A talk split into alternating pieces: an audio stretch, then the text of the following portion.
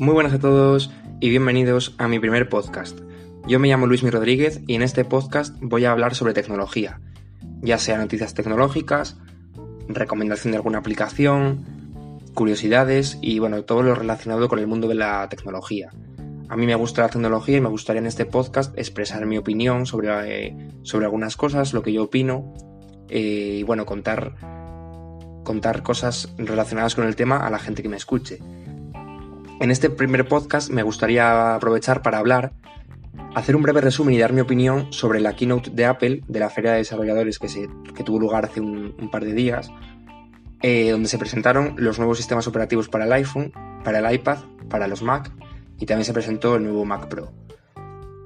Em, empezaré hablando sobre... Bueno, antes de nada tengo que decir que, que yo nunca he tenido contacto con el mundo del podcasting tengo un canal de YouTube que se llama Luismi Rodríguez, pero casi no subo vídeos, al final por falta de tiempo y demás casi no, no he llegado nunca a subir casi vídeos. Eh, sí que escucho podcast, pero nunca, nunca he hecho ninguno, este, este es el primero que hago, entonces no sé muy bien cómo va, porque además em, escucho podcast, pero nunca he tenido interacción con la gente con la que los escucho. No sé si este podcast lo estoy haciendo desde la plataforma de Anchor, que es la que he encontrado que desde mi punto de vista ofrece una mejor relación calidad-precio, básicamente porque es gratis. Em, y no sé muy bien si, en esta plataforma se pueden dejar comentarios o se puede interactuar de alguna manera entre el podcaster y, la gente que lo escuche. No, no, estoy muy seguro, porque también es verdad que luego este podcast se puede compartir a través de, Apple, Apple Podcast, Google Podcast y otras plataformas. Eh, pero bueno, más que nada para, dejarlo en contexto antes de empezar. Em, la calidad del audio espero que sea buena. Estoy grabando ahora mismo desde el micrófono de mi smartphone. Y bueno, si no es muy buena, pues intentaré mejorar y cambiar el método en, futuros, en futuros episodios. Y nada, mm, voy a empezar a hablar sobre, sobre la keynote de Apple. En primer lugar, hablar sobre el nuevo sistema operativo, iOS 13 que entre sus novedades se encuentra el modo oscuro, un modo muy demandado por los usuarios, em, tanto, en, tanto en todo el sistema operativo como en las aplicaciones nativas de Apple. Luego tenemos eh, un Face ID 30% más rápido, es decir, el desbloqueo facial. Como ya sabéis, Apple ha apostado fuerte por el desbloqueo facial desde que dejó atrás el lector de huellas con el iPhone X y de momento le ha ido bastante bien. Yo he probado el Face ID, he probado el desbloqueo facial de otros terminales con Android y el que más me gusta es el Face ID, el Face ID, perdón, tanto por rapidez como por seguridad, por el tema del desbloqueo en 3D, el tema de desbloquear cuando hay poca luz. A mí es el que más me gusta, aunque hay algunos de otras marcas con Android, por ejemplo, que se están acercando bastante. Por otro lado, tenemos la aplicación de mapas actualizada con, con más detalle y más cosas en los mapas. Eh, tenemos el Sign In with Apple o Logueate con Apple, que básicamente cuando entramos en una aplicación, por ejemplo en Android, y nos da la opción de iniciar sesión con Facebook o con Google, pues esto es algo similar a lo que tenemos con, Google, pero en este caso, con Apple, eh, podremos iniciar sesión sin tener que darle a la aplicación nuestros datos. Eh, simplemente lo necesario para poder iniciar sesión. De hecho, podemos incluso elegir para crear una dirección de correo electrónico aleatoria y darle a la empresa de la aplicación, a la compañía de la aplicación, un correo aleatorio que no sea el nuestro y ese correo que nos manden verificando el registro o con los correos que nos manden posteriormente, Apple nos lo reenviará desde ese eh, correo generado aleatoriamente a nuestro correo principal, con lo cual nosotros recibiremos todos los correos pero la empresa no tendrá nuestro correo oficial, sino que tendrá un, correo eh, aleatorio. Lo cual yo creo que está muy bien por tema de seguridad. Por otro lado, la aplicación de fotos se renueva, e incluye nuevas mejoras, nueva organización de las fotos, tanto por fecha como por mm, diferentes cosas, como por ejemplo en Google Fotos que nos encontramos que podemos buscar eh, objetos, animales, paisajes y nos clasifica todas las fotos pues Apple ha hecho algo similar. Sin duda, para mí Google Fotos es la mejor aplicación que hay, tanto de almacenamiento como de gestión de las fotografías. Em, Google, eh, por mucho que a muchos le pese, estaba un paso por encima hasta hace poco y ahora Apple se ha puesto las pilas y quiere llegar a igualarse con Google Fotos con esta actualización. E incluso ahora creo que ha añadido un, un, editor de fotos y de vídeo directamente en la aplicación, lo cual está muy bien, también tenemos en Google Fotos, por lo menos que yo sepa, de fotos para poder hacer cuatro ajustes básicos, eh, como subir y bajar el brillo, rotarla y demás. Y bueno, me imagino que integrará una, inteligencia artificial similar a la de Google para poder clasificar las fotos, pues como decía, por objetos o por paisajes o como sea. Y bueno, decir que los teléfonos que se actualizarán a esta nueva versión van a ser el iPhone SE, los iPhone 6S, iPhone 7, iPhone 8, el X, XS y XS Max, el XR y el iPod Touch de séptima generación.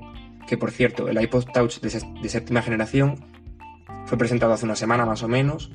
Es un nuevo dispositivo em, que es muy parecido al anterior, que se presentó hace cuatro años, si no me equivoco. Eh, hay muy pocos cambios, solo cambia prácticamente el procesador. El resto sigue prácticamente igual, tanto a nivel interno como a nivel externo de diseño. Eh, no entiendo muy bien Mm, esta renovación con tan pocos cambios, no entiendo muy bien quién ahora mismo busca un iPod Touch pudiendo tener un iPhone por un precio bastante bajo, un iPhone de generaciones anteriores, que nos hace lo mismo y además tenemos la función de teléfono, pero sí que entiendo que si Apple lo sigue renovando es porque se sigue vendiendo, así que sentido tiene. Y, y bueno, básicamente eso. Este tema tiene mucha controversia porque mucha gente lo critica a Apple por el tema de las actualizaciones, por el tema de bajadas de rendimiento en, en modelos antiguos, el tema de la batería que también vimos hace un par de años, con los iPhone 6 y los iPhone 5S. Pero yo en este punto la verdad es que tengo que darle un, un voto a favor a Apple porque es la única marca que actualiza durante más tiempo a sus dispositivos. El iPhone 6S es un teléfono de 2015 Recordad que estamos en 2019 y va a recibir la última versión, iOS 13. El iPhone 6 se ha quedado fuera, me imagino que será por limitación de memoria RAM, porque el iPhone 6 solo tiene un GB y el iPhone 6S ya tiene 2, me imagino que será por eso. Pero sinceramente, yo le doy un voto a favor a Apple porque es la marca que más tiempo actualiza los dispositivos. Em, ninguna marca con Android que yo conozca actualiza durante tanto tiempo sus dispositivos que quizás puedes vivir perfectamente sin las actualizaciones con las novedades nuevas y tener el teléfono durante más tiempo. Que quizás Apple sí que es verdad que ahí lo hace mal, que obliga a los desarrolladores a desarrollar sobre las últimas versiones de forma que los antiguos que no reciban las actualizaciones se queden sin algunas aplicaciones. Eso sí es cierto. Pero por, mismamente en temas de seguridad, que actualice durante tanto, tiempo es un punto favor. Quitando los Google Pixel y teléfonos con Android One que tienen soporte directo por parte de Google de dos años del sistema operativo y tres años de seguridad, el resto de teléfonos muy pocos actualizan durante tanto tiempo. Entonces yo en ese sentido le doy un punto favor a Apple, como decía, porque me gusta mucho que hagan esto. Sí que es verdad que algunos teléfonos con, con mucho más con antiguos de Apple, un iPhone 5 por ejemplo, eh, con la última versión funciona mucho más lento que con las versiones anteriores, pero aún así, aunque vaya más lento, es un sistema estable. Hay teléfonos con Android de hace 6 años que aunque no se actualizaran, aunque a lo mejor los enciendas después de 5 años y vayan rápidos, como el primer día, por ejemplo, un gama alta, em, a la hora de conectarte a una Wi-Fi y empezar a descargar actualizaciones de aplicaciones, eh, va a empezar a ir lento, al menos desde mi propia experiencia, porque las aplicaciones van a requerir más y el sistema no, puede dar más. Entonces yo en ese sentido no me quiero extender mucho, pero creo que es un punto a favor por parte de Apple. Por otro lado, vamos a hablar de iPad OS. Sin duda es una de las mayores novedades que muy pocos esperábamos de esta presentación. Y es que, bueno, como decíamos, como ya mucho tiempo viendo, Apple siempre ha querido destacar al iPad como un sustituto de un PC, de un ordenador portátil o de, bueno, de un ordenador. Y eso es algo que con iOS no estaba muy logrado, porque al final teníamos un iPhone en grande. Sí que es verdad, eh, también hay que decirlo, que para el iPad hay muchísimas aplicaciones adaptadas a la, interfaz del iPad, a una pantalla grande, pero eh, no dejaba de ser el, sistema operativo de un iPhone en una pantalla más grande. Y ahora esta vez, con iPadOS lo que quieren es diferenciarse, dejar de un lado iOS y pasarse a este nuevo sistema operativo que no deja de ser iOS, pero con unas mejoras que solo van a llegar a los iPads, como por ejemplo los widgets en la pantalla de inicio, algo que si nos ponemos a pensar llevamos teniendo en Android desde creo que Android 4.0 Ice Cream Sandwich, pero es algo que no está de más que llegue ya al iPad. Eh, tenemos Safari, el navegador se actualiza con una versión similar a la de escritorio, para poder ver en una pantalla como la del iPad una página web en versión de escritorio en vez de en versión móvil, además de un gestor de descargas propio. Además, bueno, tenemos opciones nuevas en la multitarea, como por ejemplo dos pestañas de una, misma aplicación a la vez. De este modo podríamos tener, por ejemplo, dos documentos de Word abiertos al mismo tiempo. Además de, por ejemplo, poder tener en multitarea tres aplicaciones en, al mismo tiempo en diferentes ventanas. Em, además, eh, la aplicación de archivos se mejora añadiendo ahora columnas para poder navegar entre diferentes carpetas, algo similar a lo que ocurre en los Mac con, el Finder.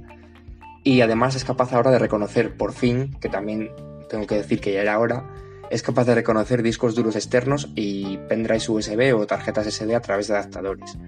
Lo cual, pues bueno, otra de las características que llevamos viendo muchísimo tiempo en Android, tanto en teléfonos como en tablets, que ya era hora de que llegara el iPad, pero que bueno, ya que por fin ha llegado, pues no se lo vamos a echar en cara a Apple. Eh, ya que bueno, desde mi punto de vista, también esto da para otro vídeo, o sea, perdón, para otro podcast muy largo, pero mm, desde mi punto de vista, eh, ahora mismo, si quieres una tablet, el iPad es una de las mejores opciones, a no ser que tengas alguna necesidad específica de tener una tablet con Windows o una tablet con Android. Si no tienes algo específico que solo puedas hacer con ese sistema operativo, el iPad es una de las mejores opciones. Eh, la venta de iPad sí que es verdad que ha bajado porque los iPads no son dispositivos que se renuevan tanto como un teléfono, porque son dispositivos que por lo general duran más tiempo, no se usan tanto en el día a día, eh, no se suelen sacar de casa tanto como por ejemplo llevarlos siempre en el bolsillo como hacemos con el teléfono y por lo general suelen durar más y tardan más en renovarse, por eso la venta de las tablets ha bajado. Pero aún así, la venta de los iPads sigue muy por encima de la venta con tablets con, de tablets con Android. Y eso está a la vista. Solo tienes que mirar que hace unos años, cuando empezó el boom de las tablets, encontrabas en el mercado todos los meses nuevos modelos de tablets con Android, tanto de marcas conocidas, ya sea Samsung, eh, Huawei, Lenovo, etcétera, como de marcas quizás un poco menos conocidas, quizás en España un poco más, como por ejemplo son las típicas tablets de 100 o 200 euros, como por ejemplo eran las BQ, Woxter, Walder, etcétera. Eh, y ahora mismo solo sacan tablets los principales fabricantes, como puede ser Huawei mm, y Samsung y poco más. Y algunos yo creo que las sacan incluso por cumplir, decir, mira, tengo un producto más porque tengo que tener esto en el catálogo, pero no me merece la pena y en cambio iPad se ha mantenido a lo largo del tiempo. Em, por otro lado, también el iPad ha anunciado que van a tener menos latencia con el Apple Pencil. Si antes estaba en unos 20 milisegundos, ahora creo que está en unos 9, más de la mitad. Y eso es algo bueno, porque si ya de por sí con el Apple Pencil escribías y parecía que estabas escribiendo con un bolígrafo de verdad, de lo, del, digamos, por decirlo de alguna manera, el poco lag que había lo rápido que, notabas que funcionaba todo, pues ahora va a ser mejor aún. Y bueno, para finalizar este, el tema del iPad, decir que se van a actualizar el iPad Air 2, el 3 de tercera generación, que es el último que ha salido este año, el Mini 4, el Mini de quinta generación, que también es el que salió este año, hace un par de meses creo, el de quinta generación y el de sexta, que sería el iPad 2017 y 2018, y todos los iPad Pro, el de 9,7 pulgadas, el de 10,5, el de 11 y el de 12,9. Mm, dejamos fuera, por ejemplo, el iPad Air 1, eh, pero bueno, como decía, mm, yo en ese sentido no tengo queja ninguna con la política de actualizaciones de Apple. Em, por otro lado, vamos a pasar a hablar de macOS Catalina, que es la nueva versión de macOS. Aquí tampoco me quiero extender mucho. Em, pero bueno, decir que entre las principales novedades se encuentra eh, Sidecar, que es una nueva novedad, que, una característica que nos permitirá utilizar el iPad como un monitor externo, un monitor secundario de, nuestro Mac. Algo que hasta ahora ya se podía hacer con soluciones externas, pero ahora es algo que nos, nos da la opción la propia compañía. Luego añadimos eh, la aplicación de tiempo de uso, al igual que tenemos en los iPhone, para poder ver cuánto tiempo hemos utilizado en nuestro Mac eh, y, y, qué hemos estado haciendo, si hemos estado más eh, tiempo con aplicaciones de productividad o con aplicaciones de ocio y demás. La aplicación de iTunes desaparece y se convierte en tres aplicaciones distintas que ya hemos visto anteriormente, como son Apple Music, los podcasts, Apple Podcast y Apple TV. Y por, último tenemos el control por voz, que para el tema de accesibilidad, para personas que igual eh, se, les complica se les complica o no pueden utilizar un Mac a través de teclado y ratón, pues tenemos el control por voz. Estas no son todas las novedades, creo que hay más, pero bueno, no me quiero extender mucho, solo he dicho las más así destacadas para que os hagáis una idea.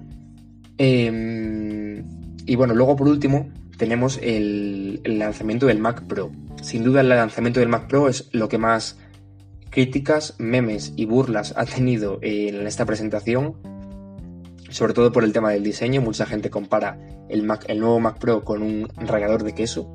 Seguro que cuando estéis escuchando esto habéis visto miles de imágenes en Twitter y en demás medios comparando a este ordenador con un rallador de queso, pero bueno, es algo gracioso. Y, bueno, a ver, em, yo pienso que el Mac Pro está bastante bien, es un ordenador potente, lo presentan como el ordenador con más posibilidad de expansión de Apple hecho hasta el momento, es decir, que se pueda abrir y añadirle nuevas memorias, nuevos discos duros, etc.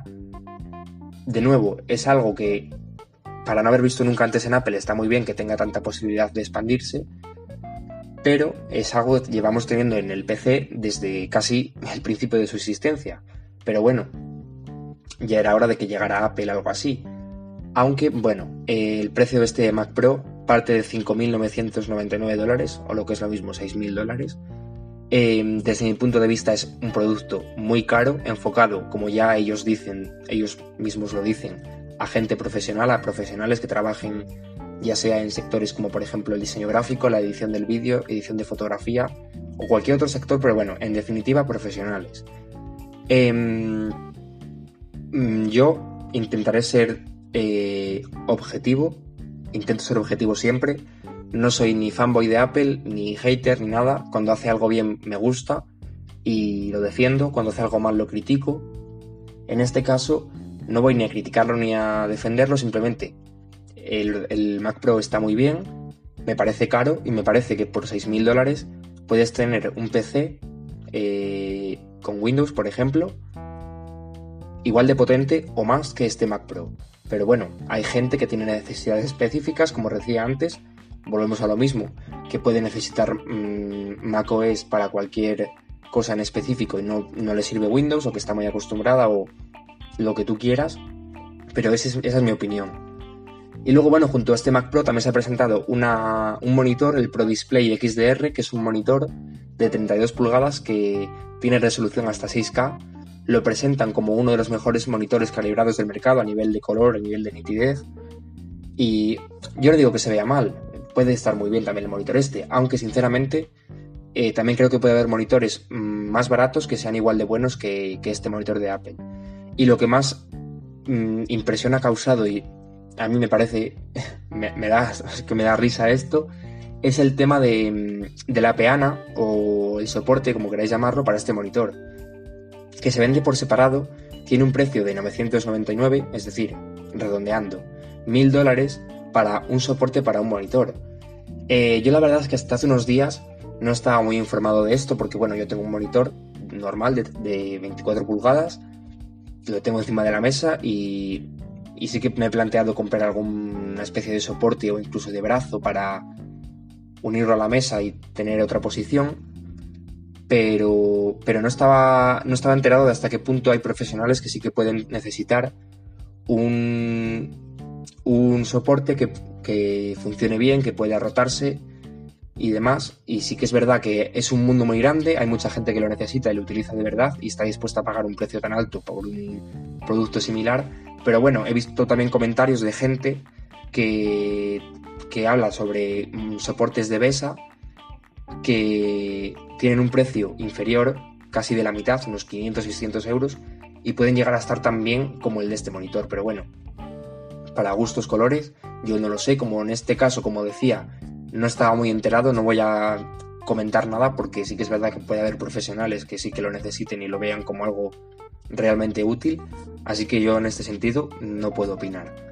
Pero bueno, mm, básicamente este es un pequeño resumen de, la keynote. Eh, he comentado todo así un poco por encima, no me quiero extender mucho porque llevo casi 20 minutos. Espero que os haya gustado lo que he comentado. No sé si he hablado muy rápido, si he hablado muy despacio, si se escucha bien, porque como os digo es la primera vez que hago algo de este estilo, pero bueno. Si os ha gustado, pues podéis, iba a decir dejar un like, no sé si se puede hacer eso, no lo sé. Podéis darme apoyo de alguna manera. Y bueno, la idea que tengo de estos podcasts es hacerlo, si no pasa nada, una vez a la semana. No estoy seguro. Igual hay semanas que no lo hago, igual hay semanas que lo hago dos veces. Mm, no lo sé. Así que nada, si os ha gustado, pues como, como os decía, podéis dejarle el apoyo, podéis escuchar el siguiente, si es que existe alguna vez, que espero que sí, espero que sea dentro de poco. Y nada, nos vemos en el, bueno, nos escuchamos en el siguiente episodio del podcast. Que vaya bien.